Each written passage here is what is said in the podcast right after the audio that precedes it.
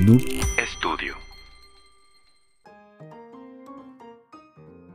El planeta Tierra, estudiado por nuestra especie desde hace algunos cuantos siglos atrás, es el hogar, de acuerdo a nuestras propias estimaciones, de más o menos unas 8 millones de especies de animales. Especies animales que han ido moldeando sus conductas sociales, darwinísticamente hablando por supuesto, para adaptarse y mantenerse con vida. A pesar de que solo conocemos una pequeña fracción de estas especies, podemos determinar que prácticamente todas dependen de su propio entorno, así como de otros miembros de seres vivos para conseguir lo necesario y seguir respirando característica pues que los clasifica como animales sociales. Y uno de los chingos de escenarios posibles que resultan de esta convivencia continua es una situación a la que nosotros conceptualizamos como conflicto. Estos conflictos pueden ser tan pequeños como la decisión entre llevar a tu manada a tomar agua al río más cercano o tan estúpidamente mayores como los actos de una guerra guerras entre animales no humanos, de las que por cierto medio platicamos en el episodio 31.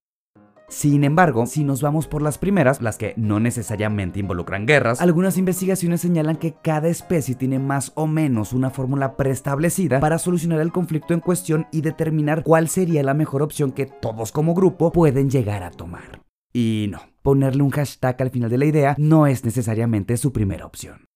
En el orden de los primates, al que también pertenecemos nosotros, cualquier miembro de un grupo de babuinos puede intentar ocupar el liderazgo y llevar a todos a un lugar que ese sujeto considere necesario. Si a este babuino lo siguen dos, tres o cuatro miembros más, sus argumentos comenzarán a sonar más convincentes para el resto del grupo, convirtiéndolo en el líder para esa ocasión. Y si dos son los que pretenden ocupar ese rol y ambos se dirigen por caminos distintos pero relativamente cercanos entre sí, el grupo resolverá el conflicto caminando juntos en un punto intermedio de caminos. De esta manera el grupo se mantendría relativamente unido y podrían protegerse de los peligros que cualquier babuino en pleno siglo XXI pueda llegar a enfrentarse. Y cosas similares suceden en algunas situaciones con las abejas, los uricatas y otros chingos de animales más. En cambio los Homo sapiens, especie autoconsiderada como la más civilizada, entramos cada cierta cantidad de años en conflictos similares, pero más costosos, a la hora de decidir quién debería llevar a nuestra propia manada a unas mejores condiciones de vida. En este podcast ya lo hemos denominado en episodios anteriores, mexicanamente hablando, como el acto de elegir pendejos en el poder. Pero independientemente del país que seas, la historia es más o menos la misma. En nuestro esquema de sociedad, los ciudadanos tienen la capacidad, en caso de cumplir con algunos requisitos previamente pactados al interior de una constitución, de elegir a una cierta cantidad de representantes políticos, por medio de la única herramienta de la que disponemos en la actualidad como el animal político que somos nuestro voto. A menos que estemos hablando, por supuesto, de un legislador plurinominal.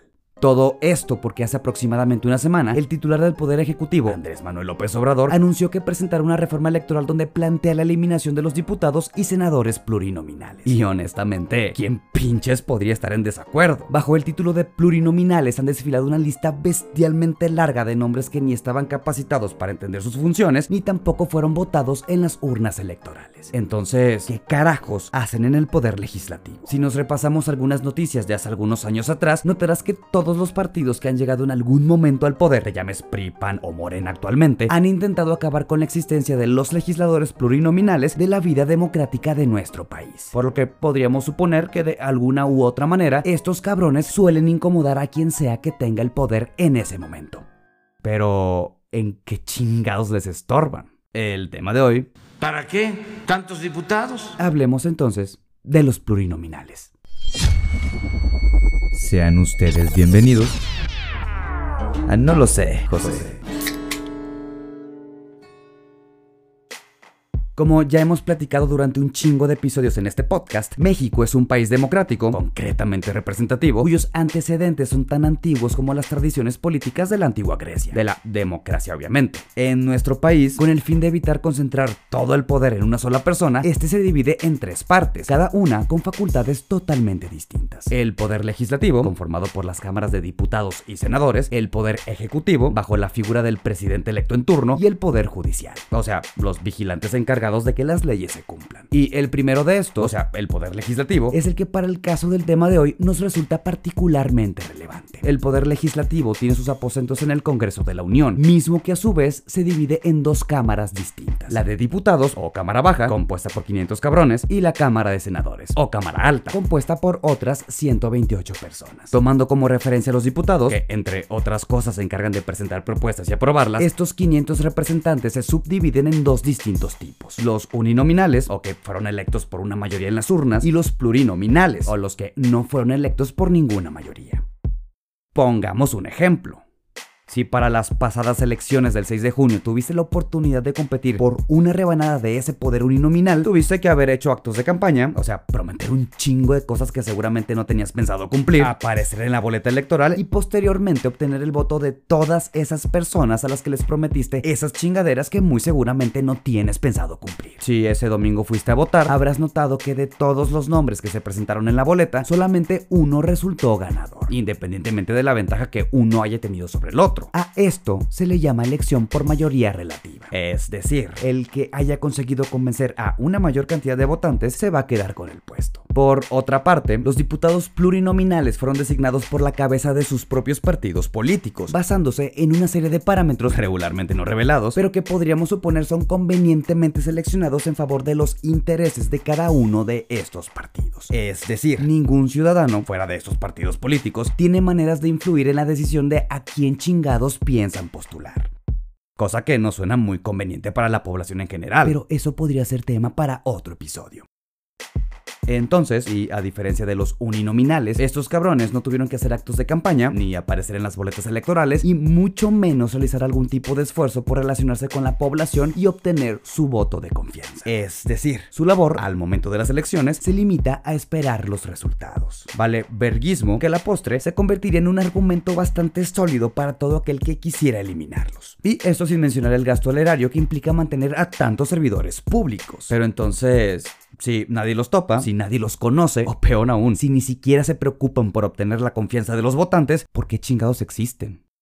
Estos cabrones, los legisladores plurinominales, existen en el contexto del principio de representación popular, que básicamente defiende que todas las voces, hablando de los votantes que votaron a favor de los candidatos perdedores, tengan algún tipo de representación en el poder legislativo. Y para medio contextualizar este concepto, nos trasladaremos algunas cuantas décadas en el pasado. Hace no un chingo de años, el Partido Revolucionario Institucional, mejor conocido en el bajo mundo como el PRI, ganaba muy, entre comillas, prácticamente todas las elecciones a las que se presentaban por el simple hecho de pertenecer a ese partido político. Desde elecciones municipales, gobernaturas, cámaras legislativas y por supuesto el de la figura presidencial. Pero, ¿y esto qué tiene de malo? Con el titular del Poder Ejecutivo, o sea, el presidente, y las mayorías prácticamente absolutas en ambas cámaras, quienes ostentaban el poder tenían en sus manos la habilidad para crear, modificar o reformar la Constitución sin necesidad de que estas mismas modificaciones sean siquiera sujeto de discusión por parte de representantes de otros partidos políticos. Es decir, sin la necesidad de dialogar o de llegar a acuerdos que intenten favorecer a la mayor parte de los ciudadanos, cualquier ocurrencia por parte del partido en el poder, que obviamente convenga a sus propios intereses, se podría materializar en modificaciones a la Carta Magna más o menos como cualquier monarquía absolutista. Por algo el México priista fue catalogado como una dictadura perfecta. Y es en medio de este contexto que el concepto de representación popular, aparecido a finales de 1977 en nuestro país, da lugar a la idea de otorgarle un espacio a la voz de todos estos partidos políticos dentro del poder legislativo con la condición, por supuesto, de haber logrado por lo menos captar el 3% de los votos en total, siendo este espacio otorgado más o menos proporcional al porcentaje de votos obtenidos en las urnas, aunque no hayan resultado vencedores. Y así es como, a muy grandes rasgos, surge la figura de los plurinominales. La semana pasada, el actual administrador de todos los bienes mexicanos y presidente en turno, Andrés Manuel López Obrador, anunció que presentará una reforma electoral en la que plantea eliminar a todos estos cabrones. Esto sustentado en el argumento del gasto tan bestialmente grande que estos 200 representantes, en el caso de los diputados y 28 senadores, representan para el erario público. Pero, ¿qué tan buena idea es todo esto? La posibilidad de eliminar a todos estos cabrones de sus funciones en ambas cámaras, bien pedo es una discusión que haya surgido durante este sexenio. El tema ha estado presente en un chingo de mesas de debates, discusiones entre expertos o en propuestas hechas por otros partidos políticos mientras estos se encontraban en el poder. Por una parte, los que están a favor de la erradicación de estos escaños públicos argumentan que los plurinominales son personajes estúpidamente inútiles, políticamente hablando, al mismo tiempo que le cuestan demasiado dinero a las arcas públicas. Y tomando en cuenta los nombres que han desfilado bajo el puesto de un plurinominal, estos argumentos podrían tener bastante sentido desde actores, actrices, empresarios o deportistas que no dudan en intercambiar parte de su propia fama y nombre para alcanzar un poco de poder político, hasta líderes de gremios nacionales que, a cambio de ese mismo poder político, pueden prometer un chingo de votos de parte de sus mismos agremiados, por poner algunos ejemplos. Pero por el otro lado, se encuentra la idea de que si estos personajes desaparecieran de la vida política de nuestro país, correríamos el riesgo de volver a la misma monarquía absolutista que alguna vez encabezó el supuestamente peor enemigo de la democracia de nuestro país durante la mayor parte del siglo XX. Exactamente, el PRI. Al final de cuentas, todo parecería indicar que no importa el color del partido político en cuestión, pues para tener la idea de eliminar la representación proporcional de nuestro actual sistema electoral, basta con querer tener todo el poder. Y carnales mexicanos, ¿qué pasaba cuando le dabas más poder al poder?